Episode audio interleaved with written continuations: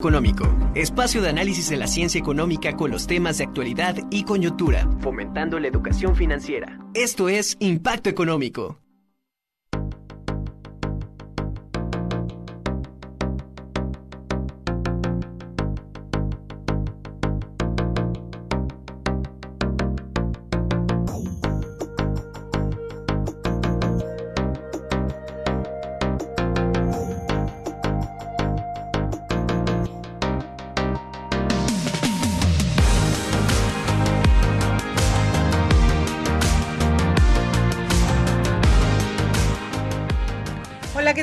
Buenas tardes, un placer estar con ustedes como todos los lunes hablando de temas de interés para usted, pero sobre todo para su monedero. Y como siempre acompañada de los mejores analistas económico financieros que tengo en este programa. Saludo con muchísimo cariño a Nacho, Jorge América y Arturo Cuanquiu. Hoy vamos a hablar de un tema fantástico, que es enfermedades graves. ¿Y por qué fantástico? Porque si lo abordamos de esta parte con sensibilidad, con prevención, lo, lo prevenimos y dejamos que esto no ocurra porque definitivamente las enfermedades graves tienen implicaciones económicas muy fuertes. Tanto es así que los especialistas les van a dar su punto de vista, pero ¿cuántas historias usted no conoce de aquellas personas que tenían algún recurso y se quedaron sin nada?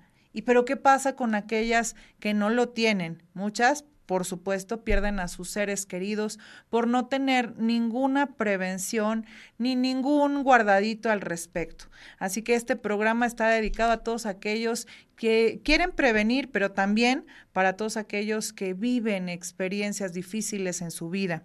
Eh, el tema de hoy es enfermedades graves y sus, y sus implicaciones económicas. Les recuerdo, soy Ariadna Hernández Rivera y junto con el equipo de Impacto Económico vamos a estar transmitiendo este programa.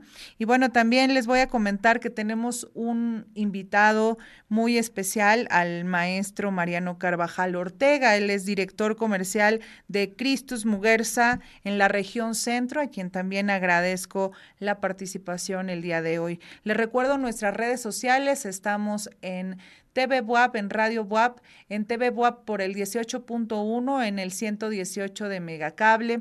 En Radio WAP estamos en el 96.9 de FM o en sus repetidoras en Tehuacán y en Chignahuapan. También nos pueden seguir para todos aquellos eh, que ya están muy, muy actualizados.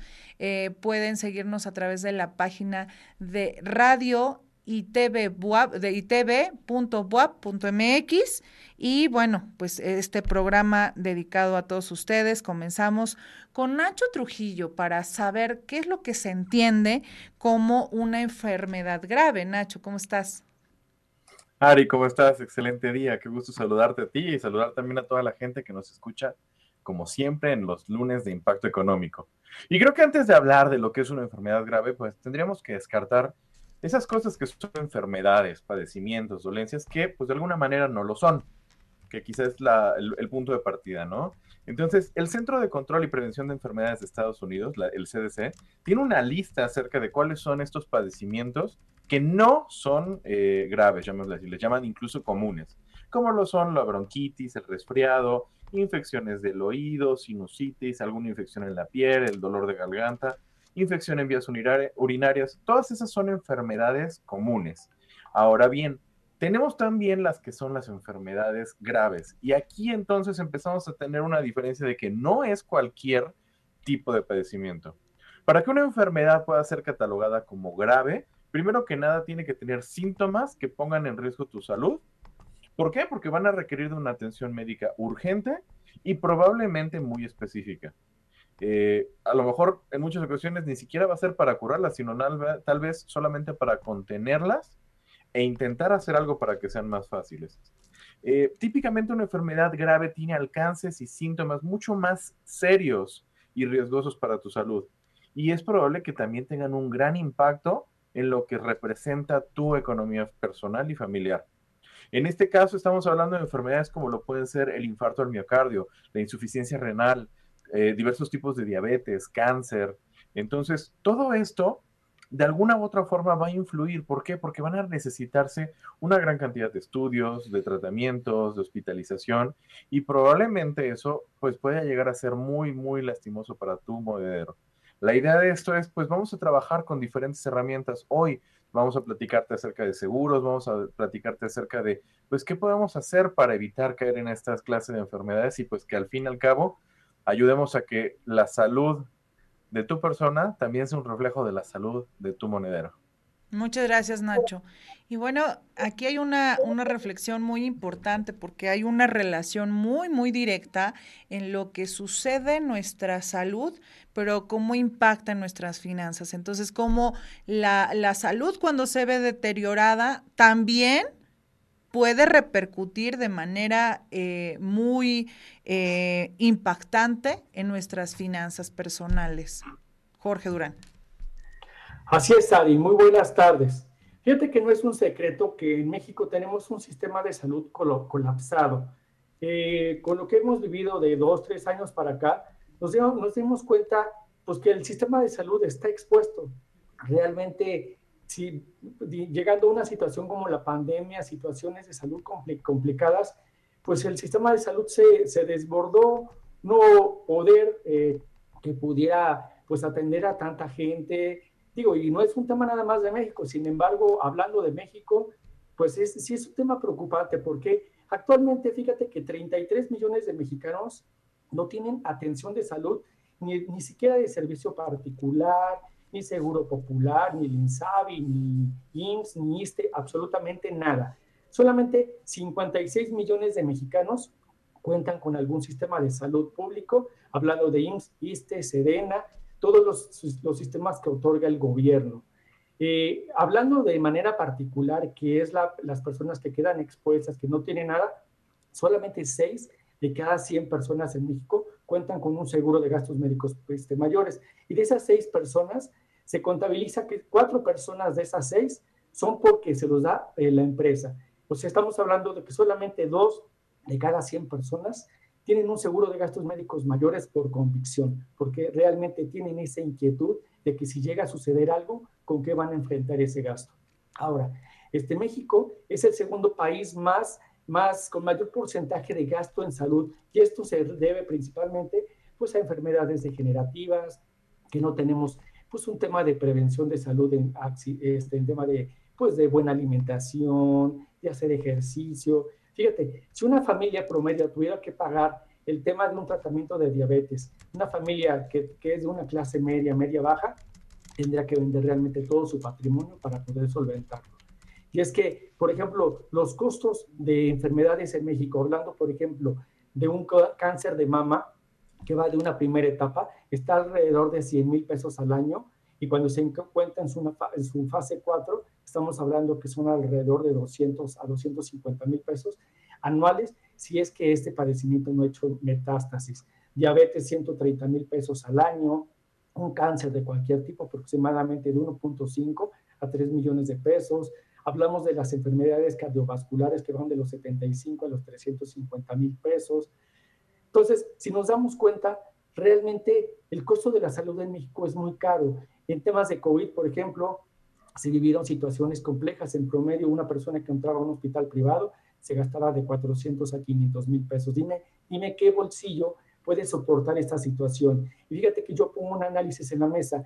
Cualquier persona podrá soportar y enfrentarse a los gastos de cualquier enfermedad de las que he mencionado en este momento, o realmente es necesario contratar una protección financiera por muy básica que sea. Por supuesto, creo que esto es eh, un primer acercamiento a la problemática que se vive en México y en muchas partes del mundo.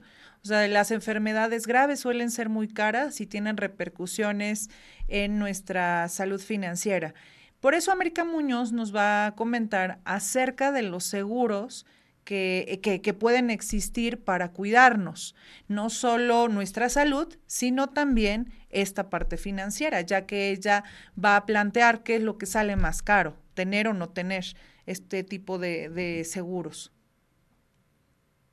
Hola a todos, hola Ari, este, a todos los que nos escuchan, los que nos ven y también todos los que nos visitan desde diferentes plataformas. Este, sí, Ari, pues como lo comentas, o sea, ¿qué sale más? Eh, ¿Es más caro una enfermedad o tener un seguro de gastos médicos? Mira, comúnmente con lo que nos enfrentamos es que no tenemos una cultura de la prevención, no tenemos una cultura del seguro. Eh, la Asociación Mexicana de Seguros estima que solamente el 5% de la población tiene un seguro de gastos médicos. Esto significa que muy pocas personas se preocupan por cubrir este tipo de, riesgo. Si bien los seguros de gastos médicos, o sea, no nos van a liberar de tener que asumir eh, este, estos gastos. O sea, sí nos ayudan a que sea bajo el impacto, nos reducen en gran medida este impacto económico eh, porque la mayor parte del gasto la absorbería la aseguradora. Sin embargo, nosotros como asegurados tenemos algunas participaciones que es, por ejemplo, el deducible y el coaseguro. Muchas veces nos enfrentamos con este, esta prerrogativa que pensamos que los seguros son muy caros pues bien, todo va a depender, eh, todo va a depender de lo que queramos contratar, de las coberturas que queramos contratar, de la localidad donde nos encontremos, de la edad con la que contamos, este, la red hospitalaria que queremos tener, eh, la red médica también que queremos tener, los hábitos que tenemos, todo eso influye para que sea caro o sea más económico nuestro seguro pero también hoy en día diferentes aseguradoras ofertan planes accesibles, planes flexibles en los que nosotros elegimos sin necesidad de tener un seguro muy robusto en coberturas, pero sí tener una, este, pues una protección básica que por lo menos nos esté solventando el 80% de un gasto para una enfermedad grave. Por cierto, América, aprovecho para enviarle a nuestro amigo el doctor Carlos Lima, nos está escuchando, eh, muy atento todo esto que estamos eh, comentando, y justamente él que es especialista en todos los temas de salud mental, él es médico psiquiatra, adictólogo, le mando un fuerte abrazo, doctor, te mandamos un fuerte abrazo. Nuestro especialista Arturo Cuanquiu va a comentar al respecto de la salud mental y sus efectos en las enfermedades graves. Sin duda creo que tiene una relación directa, Arturo. Así es, Ari, los saludo con muchísimo gusto en este lunes. Y fíjate que si yo te dijera, Ari, que entre un 80 y 90% de las enfermedades tienen su origen con el aspecto mental, sin duda alguna nos sorprenderíamos de este dato. Es contundente la manera en que lo abordamos. Fíjate que hay una lectura interesantísima eh, que justamente aquí comparto yo y es precisamente este libro sobre Luisa Hay.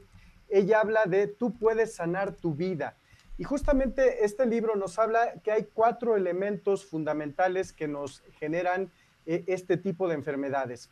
Uno es el resentimiento, otro es la crítica, la culpabilidad y también el temor. Y esto es importantísimo destacarlo porque estos cuatro elementos, todo es basado en nuestros pensamientos. En medida en que yo mejore mis pensamientos, seguramente voy a mejorar mi calidad de vida, pero además voy a evitar alguna enfermedad. ¿Y esto qué significa? Quiero que nos imaginemos como si estuviéramos en un jardín hermoso. Y ese jardín hermoso son nuestras emociones, son nuestros sentimientos. Y justamente de repente hay un cuarto oscuro en medio de este jardín.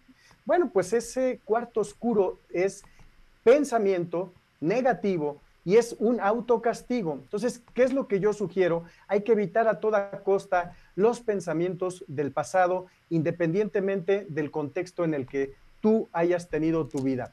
Es importantísimo virar hacia otro lado y entonces permanecer en el jardín para que justamente tengamos una gran tranquilidad emocional para que evitemos una enfermedad posterior. Muchísimas gracias, Arturo. Y bueno, también los, televidentes quieren saber cómo están otras ciudades del mundo, cómo están los sistemas de salud alrededor del mundo. Pensamos que hay muchas eficiencias o ineficiencias en México, pero ¿cómo están los demás? ¿Cómo podemos compararnos, Nacho Trujillo? Sí, francamente, en México y en muchos países se manejan las cosas de maneras muy diferentes. Para empezar, En México pues tenemos una atención que de alguna forma se le orienta a una parte de la población, aquellos que esencialmente estamos pues en, un área laboral y que contamos con un seguro como empleados. De alguna forma eh, se hicieron esfuerzos desde la implementación del seguro popular para que esta base pues fuera aplicable a absolutamente todas las personas con servicios limitados y tal. Pero las enfermedades graves no están cubiertas para absolutamente todos. Y esto es una situación preocupante. Ahora bien, en otros países, ¿qué es lo que está pasando? Por ejemplo, en Estados Unidos, prácticamente todo su sistema de salud es privado. Es decir, la única forma en la que yo tengo de accesar a hospitales y demás, pues tiene que ver con el hecho de yo pagar directamente el servicio, que mayormente es pues extremadamente inasequible. Es muy caro, muy costoso. Y la única forma en la que la mayoría de las personas en Estados Unidos lo pueden hacer es a través de contratar una cobertura de, gastos médicos. Entonces, esto es lo que les permite a ellos y así es como lo manejan. Esto, de alguna forma, excluye una gran cantidad de personas y por eso es que cuando el presidente Obama estaba al, cargo, tomó, tomó, muchísima relevancia este programa que él implementó y que después se removió, que fue el Obamacare. En otros países, por ejemplo Canadá, ahí tienen una cobertura universal para todos los ciudadanos. Entonces, esto es muy interesante porque hay un fenómeno en donde personas de Estados Unidos que tienen que pagar muchísimo por su salud van y buscan casarse con canadienses justamente para tener cualquier tipo de cobertura, lo cual es muy interesante porque el, servicio es extraordinario, es gratuito y no tienen que, que, hacer ninguna clase de desembolso y típicamente para ser atendidos independientemente de la dolencia, les toma en promedio unos 15, 20 minutos a las personas que llegan a los hospitales en Canadá. Esto está muy interesante. En Inglaterra, por ejemplo, también tienen un fenómeno de este estilo en donde pues precisamente la cobertura está universal y de hecho ahí también es gratuita, no solamente para los ciudadanos, sino también para los extranjeros. Entonces, si llegas tú de visita a un país como Inglaterra, puedes tener la tranquilidad de que pues estarías cubierto. Lo mismo pasa, de hecho, en Francia, por ejemplo. En estos países hay, un, hay, una situación bien interesante. Existen cajas dentro de los hospitales y típicamente las cajas son para darte dinero, porque a lo mejor tú tienes dificultades económicas y no puedes regresar fácilmente a tu casa. Entonces, los hospitales, que están subsidiados por el gobierno, te van a dar dinero para que incluso esa clase de gastos tú los puedas cubrir. Es muy interesante. En Cuba, por ejemplo, un país que pues podemos pensarlo como eh, extremadamente eh, enfrentando dificultades extremas y que no necesariamente la gente tiene la mayor de las comodidades, es un país en donde tiene un extraordinariamente bueno servicio de salud. De hecho, muchos de los mejores doctores aquí en México se han ido a formar a Cuba o incluso han venido de Cuba a trabajar a nuestro país. Entonces, es muy, muy, muy, muy valioso porque pues prácticamente toda la gente está cubierta, sean nacionales, extranjeros, la medicina está también provista de parte del gobierno de manera gratuita y pues se vuelve interesante que nos empecemos a preguntar, pues, ¿qué podemos tomar de cada uno de estos sistemas en nuestro país para que se vuelva más económico? En Inglaterra, por ejemplo, otro dato curioso, eh, el costo de las medicinas es un costo estándar. Entonces, tú vas a pagar lo mismo, o sea que necesites eh, medicina para un dolor de cabeza o que necesites pagar la medicina de tu quimioterapia. Es absolutamente el mismo costo. Entonces, eso se vuelve interesante y la pregunta sería, ¿cómo podríamos hacer nosotros en México para que nuestro sistema de salud tuviera más de estos aciertos que se dan alrededor del mundo? Se los dejo ahí para la reflexión. Muchas gracias, Nacho, porque además nos presentas un panorama que es necesario para la reflexión, pero también sobre todo para el aprendizaje que debemos de tomar, que les estén funcionando en otros países, ya que el de nosotros todavía sigue siendo muy, muy ineficiente el sistema de salud y que por eso justamente estamos recurriendo a servicios alternativos que nos, nos aporten, nos apoyen, como es un seguro de gastos médicos. Y para eso nuestro especialista en seguros, Jorge Durán, nos va a platicar cómo funciona y en qué momento se puede aplicar este seguro. Jorge. Así es, Ari. Fíjate que un seguro de gastos médicos mayores te brinda seguridad y certeza financiera de que cuando sucede una enfermedad, un accidente o alguna emergencia médica, pues tu seguro es el que va a salir al frente para cubrir esos gastos que tú no pudieras cubrir en su momento con una pequeña cantidad de dinero. Eh, normalmente cuando tú, por ejemplo, acudes a un hospital, este, pues sabes que de entrada te piden un depósito de 200, 300, dependiendo, 50 mil, 20 mil pesos, este, 20 mil pesos, dependiendo la, pues, la gravedad del asunto, ¿no? Sin embargo, cuando tú llegas con un seguro de gastos médicos mayores, pues el seguro te va a cubrir esa parte de darle seguridad a la, a la segura, perdón, al hospital para que ellos te puedan atender sabiendo que va a haber alguien que te va a respaldar. Ahora, normalmente tú cuando comienzas una atención médica, ya sea en un hospital o de manera, antes de que entres a un hospital, existen dos maneras de hacerlo.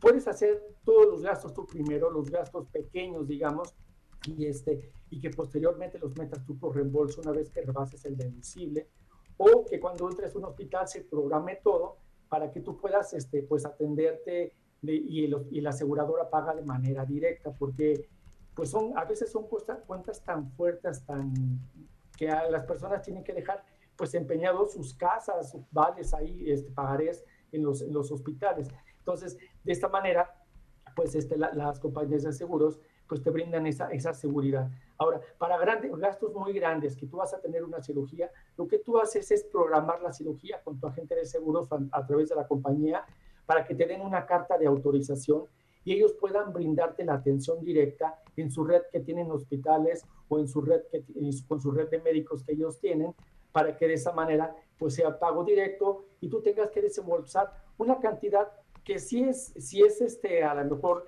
pues algo que tendrías que tú pagar es el deducible que se paga una vez en un evento. Yo aseguro que es una participación que tiene que pagar la persona que entra al hospital y que es en un porcentaje de la cuenta. Así es que cuando tú te estés teniendo, por ejemplo, un evento médico, pues lo más, lo más recomendable es que tú tengas a la mano la red de hospitales, la red de médicos, para que de esta manera sea muchísimo más fácil y no tengas que desembolsar tú ningún dinero. Toma en cuenta que, que siempre vas a tener a la mano guardado una cantidad de dinero que es el deducible y el coaseguro, además del pago de tu prima, de la, la prima que se llama, que es el, el costo de la póliza que vas a hacer de manera anualizada. Ahora yo también quisiera este, agregarle algo a lo que comentas, Jorge. Ya América nos ponía un escenario terrible donde solo el 5% de la población en México tiene un seguro de gastos médicos eh, mayores, tomando en consideración que nuestro sistema de salud aún no es propicio. Entonces, eh, ¿qué hacer? Y ahí viene América Muñoz nuevamente. Eh, ¿Qué hacer para la prevención y los buenos hábitos como una clave de eh, evitar problemas futuros, América. Sí, pues mira, desafortunadamente cada vez es más frecuente que, eh, que la población se enferme de, eh, con estas enfermedades graves, como es este, diabetes, enfermedades del corazón, enfermedades este, de las vías respiratorias, cáncer, sobre todo estamos e, en el mes de octubre, es el mes que está dedicado a la prevención del cáncer de mama, pero todo empieza sobre este, los hábitos, tener buenos hábitos, hacer buenos hábitos para evitar estas enfermedades en la mayor medida. Este, ¿Y cómo los evitamos o cómo prevenimos? Pues tratar de tener una salud, este, una alimentación saludable, eh, comer alimentos que no sean muy procesados, ir a nuestro chequeo con el nutriólogo y que el nutriólogo nos ponga una dieta este, de acuerdo a nuestra edad, de acuerdo a nuestros hábitos, de acuerdo a muchas veces a nuestros problemas ya de salud que tenemos, para evitar que se hagan más, este, más graves.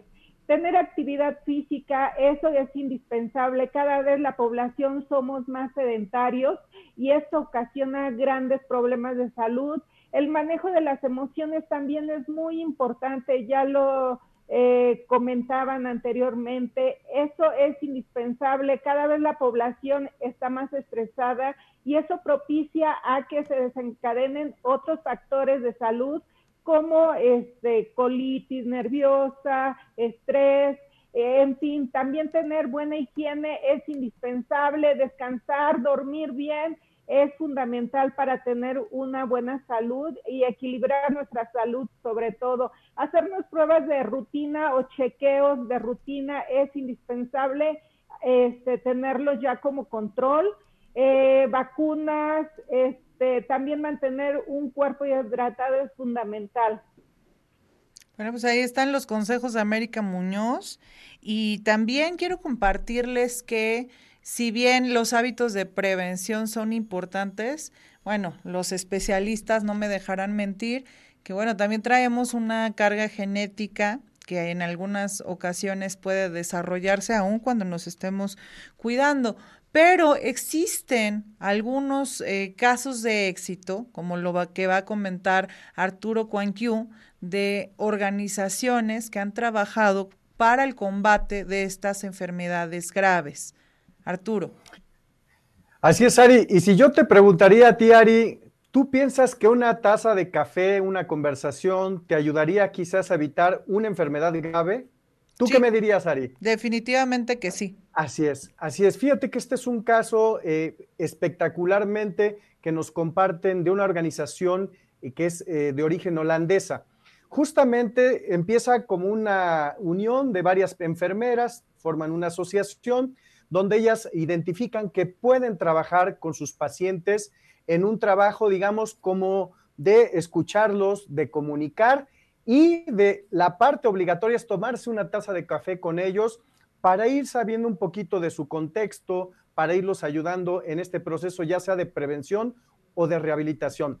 Fíjate que el dato estadístico que es interesantísimo, Ari, es que justamente una de cada tres operaciones se evitan, es más, dos de cada tres, corrijo, dos de cada tres operaciones se evitan bajo este esquema. Hoy es un esquema que 10 años después ha crecido, tienen alrededor de 15 mil personas, ya es una empresa conformada, por así decirlo, es un océano azul de salud y, participan alrededor de 10 mil enfermeras, 5 mil trabajadoras familiares y justamente en eso consiste ese trabajo de acompañamiento de las personas. Yo hablé al comienzo en la introducción que el 85-90% de las enfermedades son generadas por nuestros pensamientos, pues justamente este ejercicio de dialogar con las personas, de generar tranquilidad, de escuchar, de comunicar, de acompañarlos, es más, de, que no se sientan solos, evita justamente esto. Este modelo lo ponen en comparativa, por ejemplo, con el modelo eh,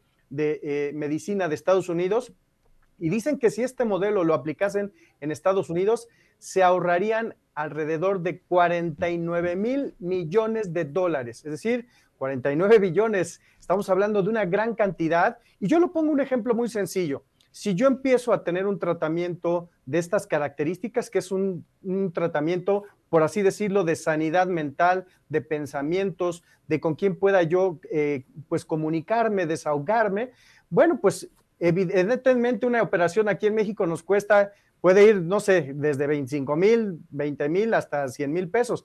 Pues imagínense la cantidad de ahorro que generaríamos en lugar de pagar 150 mil de tres operaciones, pues a lo mejor nada más sería una. Y además algo también importantísimo, el proceso de recuperación de estas personas es mucho más corto cuando llegan a estar en una hospitalización. Entonces, ah, nada más para eh, una recomendación, hay un libro fabuloso que se llama eh, Poder sin Límites de Anthony Robbins, una lectura extraordinaria donde habla un poquito de todo esto. Muchas gracias. Pues ahí están las cuestiones alternativas que parecieran que no son científicas, pero que cuando ya se presentan los resultados, eso disminuye justamente las problemáticas existentes.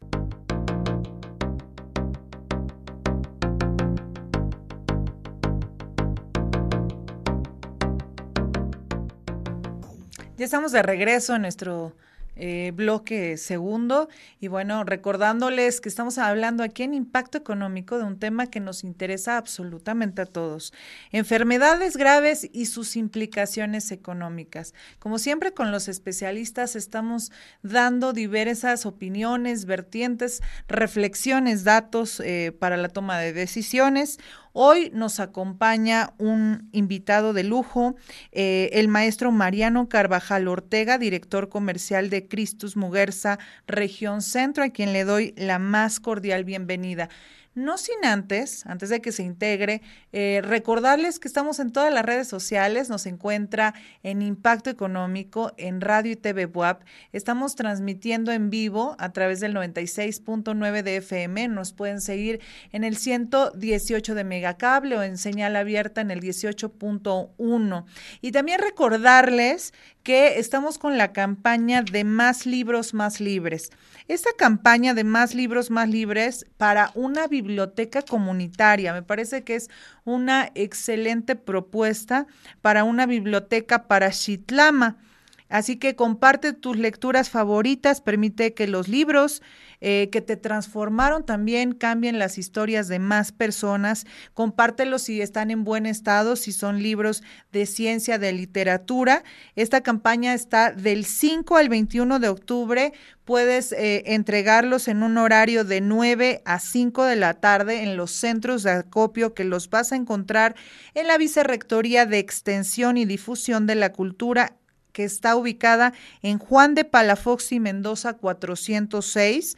También puedes venir a las instalaciones de Radio y TV Buap y nos saludas a todos nosotros, por supuesto, aquí en el Complejo Cultural Universitario en Atlixcayo 2299 o si andas por la, eh, la universidad, nuestra máxima casa de estudios, puedes entregarlos en la Coordinación de Gestión de Atención a los universitarios en el piso 2 de la Torre de Gestión Académica de Ciudad Universitaria.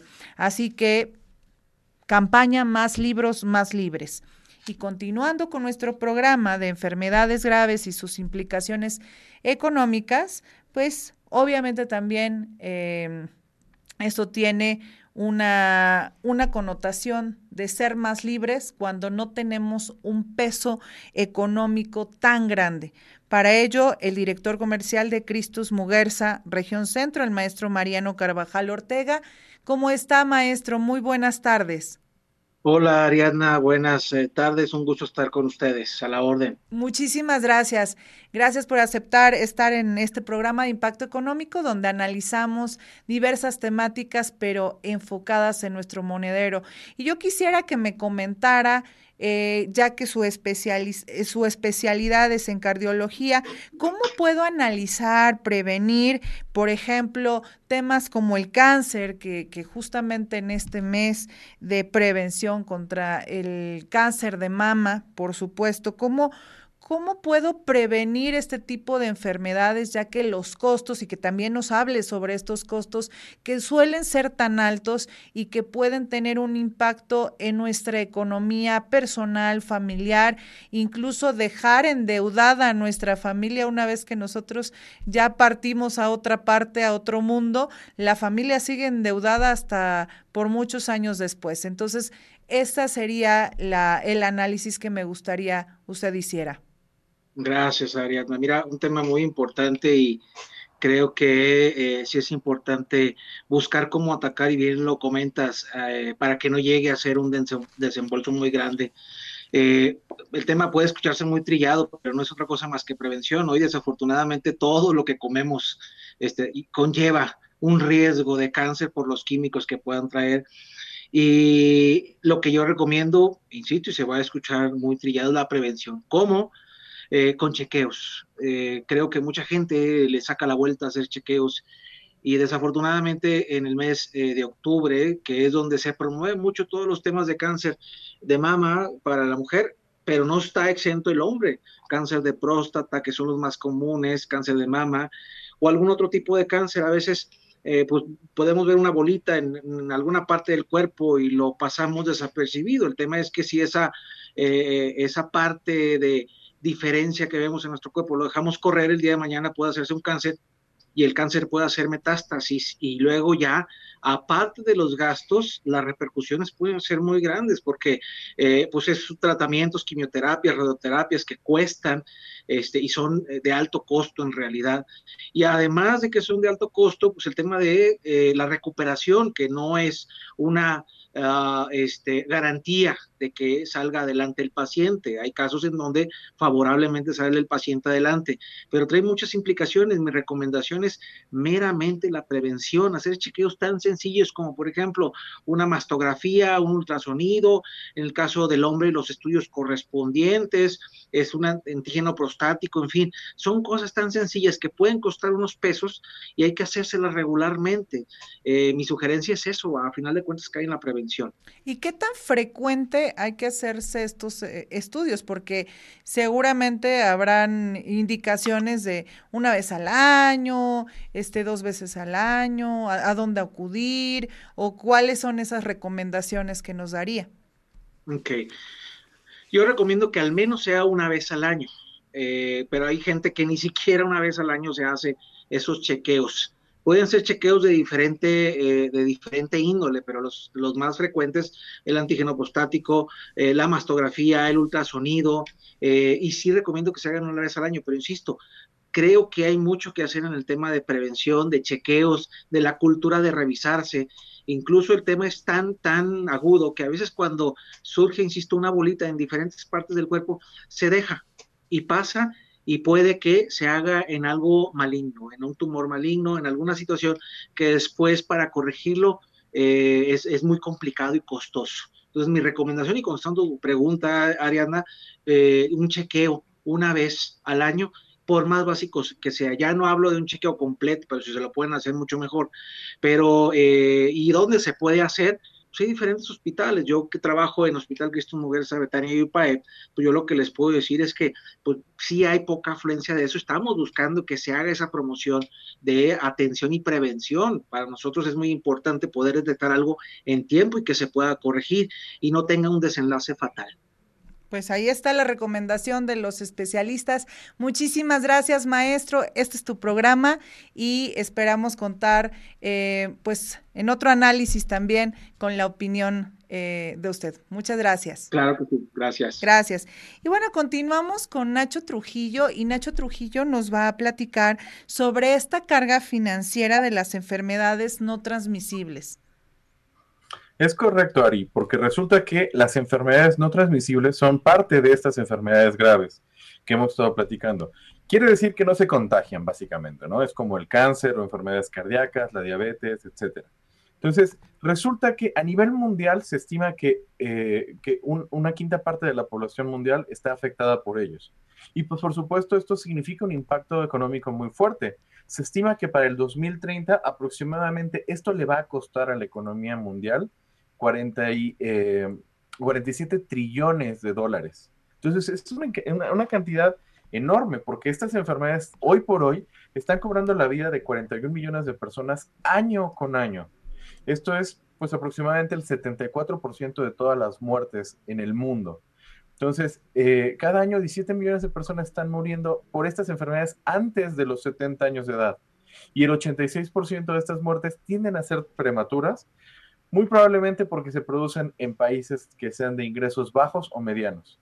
Entonces, eh, es, importante que nosotros estemos empezando a buscar la manera de trabajar para que estas enfermedades sean menos impactantes, porque al fin y al cabo, el hecho de no tener suficiente ingreso es lo que hace que la gran mayoría de las personas que se enfrentan a ellas no puedan hacerles frente pues, de una manera adecuada.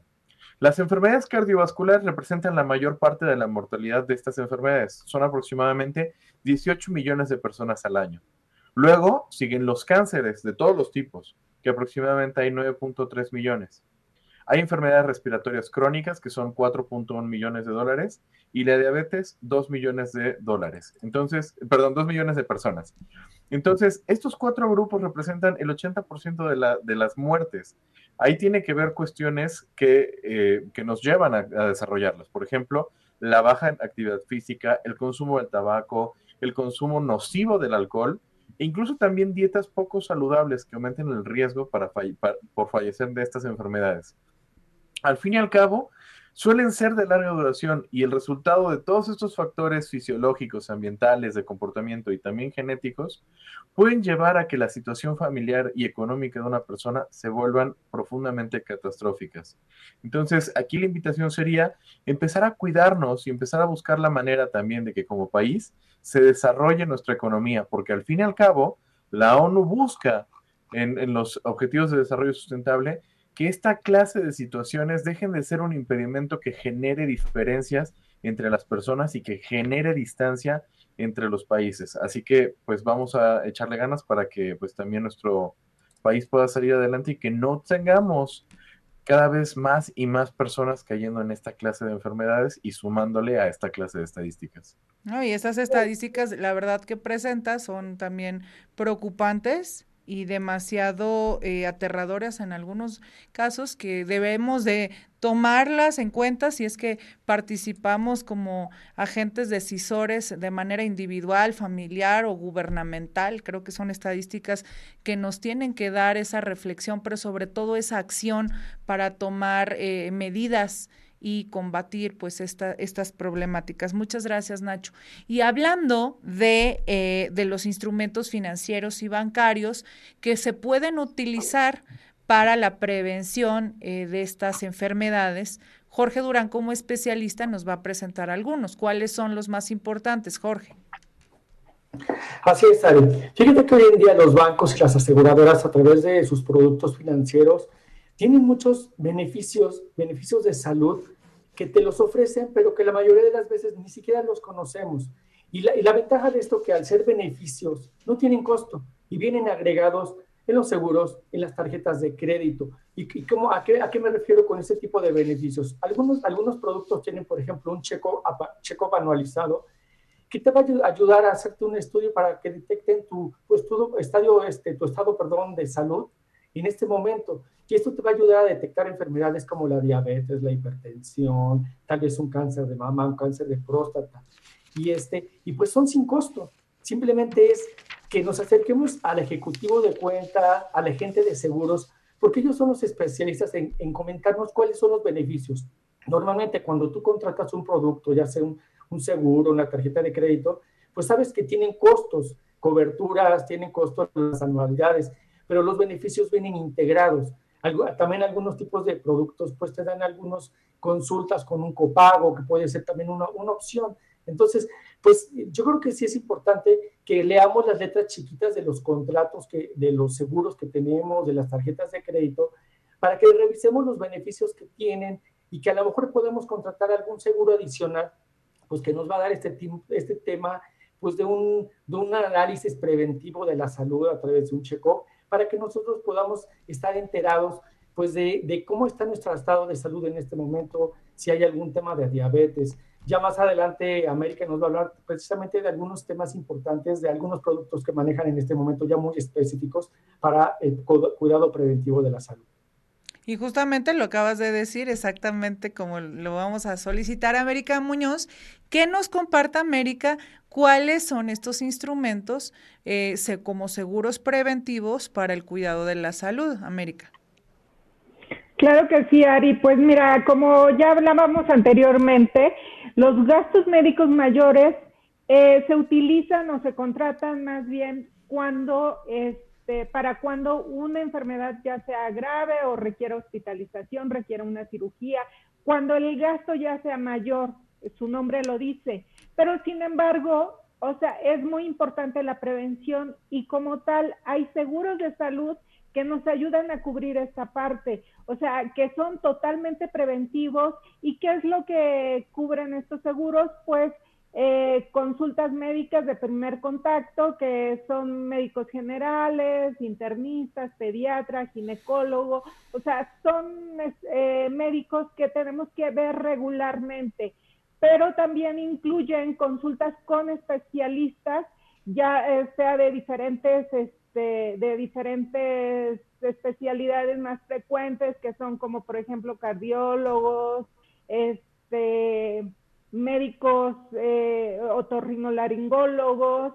E, estas ya son especialidades que también vienen incluidas. También los seguros este, de salud incluyen un check-up como lo decía el maestro María, que estos check-up por lo menos no los tenemos que hacer una vez al año y contienen una serie de paquetes de estudios preventivos en los que se puede detectar alguna enfermedad a tiempo y este pues no dejarla avanzar. También estos eh, seguros de salud eh, pues incluyen exámenes de laboratorio, rayos X, eh, como les decía, este, consultas preventivas eh, es decir, totalmente este seguro es preventivo y también es muy importante, eh, hace algunos meses estuve visitando algunos hospitales por algunos chequeos y, este, y laboratorios, también tuve la oportunidad de irme a hacer unos chequeos, pero veía que independientemente de que tu médico te está recetando este, algunos chequeos o estudios específicos, en estos establecimientos como laboratorios, hospitales, te ofertan paquetes que son para prevención y son muy accesibles y puedes preguntar y este pues sobre todo la prevención. Ok, América. Ahora, me queda la reflexión también es, estamos planteando escenarios donde el sistema de salud es ineficiente a comparación de otras partes del mundo, donde tenemos la alternativa de tener eh, seguros de salud para prevenir enfermedades, etcétera, o, o riesgos en el futuro, pero a pesar de esa probable o posible accesibilidad que se nos, salga, se nos haga a algunos, otros no tienen para pagar ni lo más mínimo. Entonces, eh, recordemos que la mayoría, eh, literalmente en México, pues gran parte de la población, un 50% de la población está en pobreza. Entonces, ¿qué hago si no tengo para pagar este tipo de enfermedades, Arturo? Así es, Ari, con mucho gusto te comparto. Fíjate que el dato que compartes es un dato duro, sin embargo, yo también acercaría un poquito este concepto al desconocimiento. Eh, desde 2004 fue fundado el Seguro Popular, que la idea fue tener una cobertura total en todo nuestro país, ahora llamado INSABI, este Instituto eh, para la Salud y para el Bienestar de las Personas. Cabe mencionar que este instituto es bastante amplio y en qué sentido brinda atención, por ejemplo, para enfermedades graves como temas de cáncer, temas de cirugías, temas de personas con el virus del SIDA. Entonces, es un servicio muy completo. ¿Cómo opera este? Bueno, hay que acercarse justamente a clínicas donde uno se puede dar de alta. Funcionan con clínicas familiares, ahí se da uno de alta, ahí eh, no solo la persona físicamente, si tiene una familia, también la familia puede darse de alta en estas clínicas operan para temas, digamos, más sencillos, consultas básicas, temas de odontología y medicamentos que nos proporcionan gratuitamente. Ahora, viene una segunda fase, ya en situaciones de cirugías, de temas de cáncer, de atención, y normalmente estas personas son canalizadas a hospitales generales, ya sea aquí en la misma ciudad de Puebla o inclusive en Ciudad de México dependiendo del tipo de especialidad. Sin embargo, a mí me parece una extraordinaria opción para esas personas que dicen, no tengo un trabajo, no tengo seguridad médica, no tengo dinero. Bueno, sin duda alguna hay esta opción del INSABI. Eh, sí cabe mencionar que, bueno, son servicios que llevan tiempo, es decir, eh, no es inmediato el proceso de atención. Entonces, para eso sí es importante, como lo, ya lo han compartido, el tema de prevención, sobre todo para distinguir si tengo una enfermedad, bueno, debo de calcular el tiempo en el que yo ya voy a llegar con un especialista y a lo mejor ya que me hagan un proceso de intervención. Pero sin duda alguna, las personas no están solas, hay esta modalidad que me parece muy útil y bueno, yo estoy eh, cercano a muchos casos donde se ha utilizado y bueno, la verdad es que ha existido una muy buena atención y además lo más importante es que han eh, evolucionado y mejorado en su estado de salud con respecto a este tipo de enfermedades graves que se atienden. Entonces ahí está una opción, Ari, muy, muy viable para todas las personas que nos escuchan. Entonces tampoco es que no tengamos, simplemente yo sí lo veo así, o sea, sí existe, pero el tiempo de espera es lo que a algunos les merma en la salud. Muchas gracias, Arturo. Y bueno, Nacho Trujillo, prácticamente estamos concluyendo, ¿cómo cuidar mi salud sin gastar mucho dinero? Porque sí tenemos ese pensamiento de que creemos que para cuidar la salud necesitamos mucho dinero para comer sano, para hacer ejercicio, para... ¿Es cierto, Nacho? ¿O qué necesitamos para cuidar nuestra salud sin tener mucho dinero? Pues mira, creo que después de todo este programa llegamos a una conclusión y es que cuidar la salud es una de las mejores inversiones que podemos hacer. No solamente por el hecho de lo que nos ahorra, sino porque al fin y al cabo, pues es lo, único que realmente tenemos como propio. Por ahí decía eh, Platón, la conquista de uno mismo es la mayor de las victorias. Y yo creo que justamente el tema de tener una mejor salud tiene que ver precisamente con este camino de conocernos más de cuidar nuestra propia salud y de distinguir qué cosas pueden ser útiles o buenas para nosotros. Entonces, hay factores que, genéticos que predisponen ciertas enfermedades. Sin embargo, el conocerlos te puede servir precisamente para pues evitar que esto te pase a ti. Familiarizarte con el historial de tu familia, donde si tuviste eh, enfermedades cardíacas o precisamente diabetes o algún cáncer, todo esto nos sirve para saber qué clase de cuidados y previsiones tenemos que tener porque al fin y al cabo, esto precisamente evita que los imprevistos el día de mañana nos tomen por sorpresa. Pero esto también tiene que ver con conocer cómo acumula grasa tu cuerpo, en qué zonas eh, te cuesta más ganar masa muscular o en qué zonas te cuesta más perder, el, eh, perder peso, eh, qué clase de hormonas se te pueden salir de control o incluso cómo es tu estilo de vida, si eres sedentario, cómo son tus hábitos alimenticios, si duermes bien, si vives con estrés. Entonces, todo esto juega un papel clave para saber cómo funciona tu organismo. Entonces, ¿qué te quiero decir con esto? Hay mecanismos con los cuales tú puedes generar hábitos que te permitan cuidar tu salud y ahorrar dinero. Y mucho tiene que ver incluso con la nutrición. Entonces, ¿qué cosas son eh, los pasos que te recomiendo para que empieces en el camino de mejorar tu tema de salud y que vayan a, funcionar para también mejorar tu economía? Bueno, número uno, haz una lista de súper. Cuando te vayas a comprar la despensa, lo que necesitas para una semana, haz una lista y planea lo que vas a comprar. Planea esta lista en base a las comidas que, quieres hacer. O sea, a lo mejor vas a comprar todos los suministros de una semana y entonces, ¿qué vas a cocinar lunes, martes, miércoles, jueves? ¿Para cuántas personas? Típicamente, cuando tú compras en mercados locales en lugar de tiendas de eh, supermercado, puedes llegar a tener mejores descuentos e incluso accesar a algunos alimentos más frescos. Eh, la recomendación sería empezar a apostarle por lo natural. Es mucho más económica una bolsa de frijoles que una lata de frijoles enlatados. Eh, aprende a leer las etiquetas. Cuando sí llegues a utilizar de esto, bueno, fíjate que hay alimentos que nos hacen la vida más sencilla, pero que de alguna forma pues nos representan una carga importante. Por ejemplo, eh, cuando tú consumes una salsa de tomate, una katsu, eh, tiene una gran cantidad de azúcares, ridículamente enormes. Si te fijas en la etiqueta, la cantidad de azúcares y carbohidratos es altísima. Entonces, esto son cosas que muchas veces funcionan contraintuitivamente y que no nos imaginaríamos en una primera intención. Eh, cuando tienes todo esto, pues sí, tú tendrás todo el control de preparar tus propios alimentos y esto va a significar ahorro en muchas otras cosas.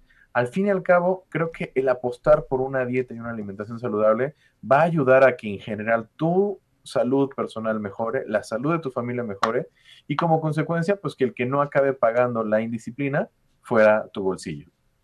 Muchísimas gracias, Nacho. Importante reflexión. Y puede seguir así la lista porque hay muchas actividades, acciones que podemos hacer para cuidar nuestra salud, pero yo les pregunto a cada uno de ustedes, e incluso me preguntaría a mí, ¿qué estamos haciendo ahorita para prevenir un futuro, que a todos de alguna manera en algún instante nos vamos a morir de una u otra cosa, pero pues evitar este tipo de enfermedades ayuda mucho a nuestra salud mental, eh, emocional, por supuesto física, nuestros seres queridos, nuestros seres amados y en el tema que nos importa también en este programa, el tema económico, que eh, no se vea mermado por decisiones que podemos tomarlas desde ahora para prevenir en el futuro. Les recuerdo, soy Ariadna Hernández Rivera y junto con mis compañeros de conducción Siempre tenemos temas para que usted pueda decidir mejor con base en datos, información eh, científica, académica y también alternativa. Así que los invitamos el próximo lunes para que se conecten en punto de las 12.30 para más de impacto económico. Muchísimas gracias. Excelente tarde a todas y a todos. Impacto Económico, espacio de análisis de la ciencia económica con los temas de actualidad y coyuntura, fomentando la educación financiera. Cada lunes, 12.30 horas.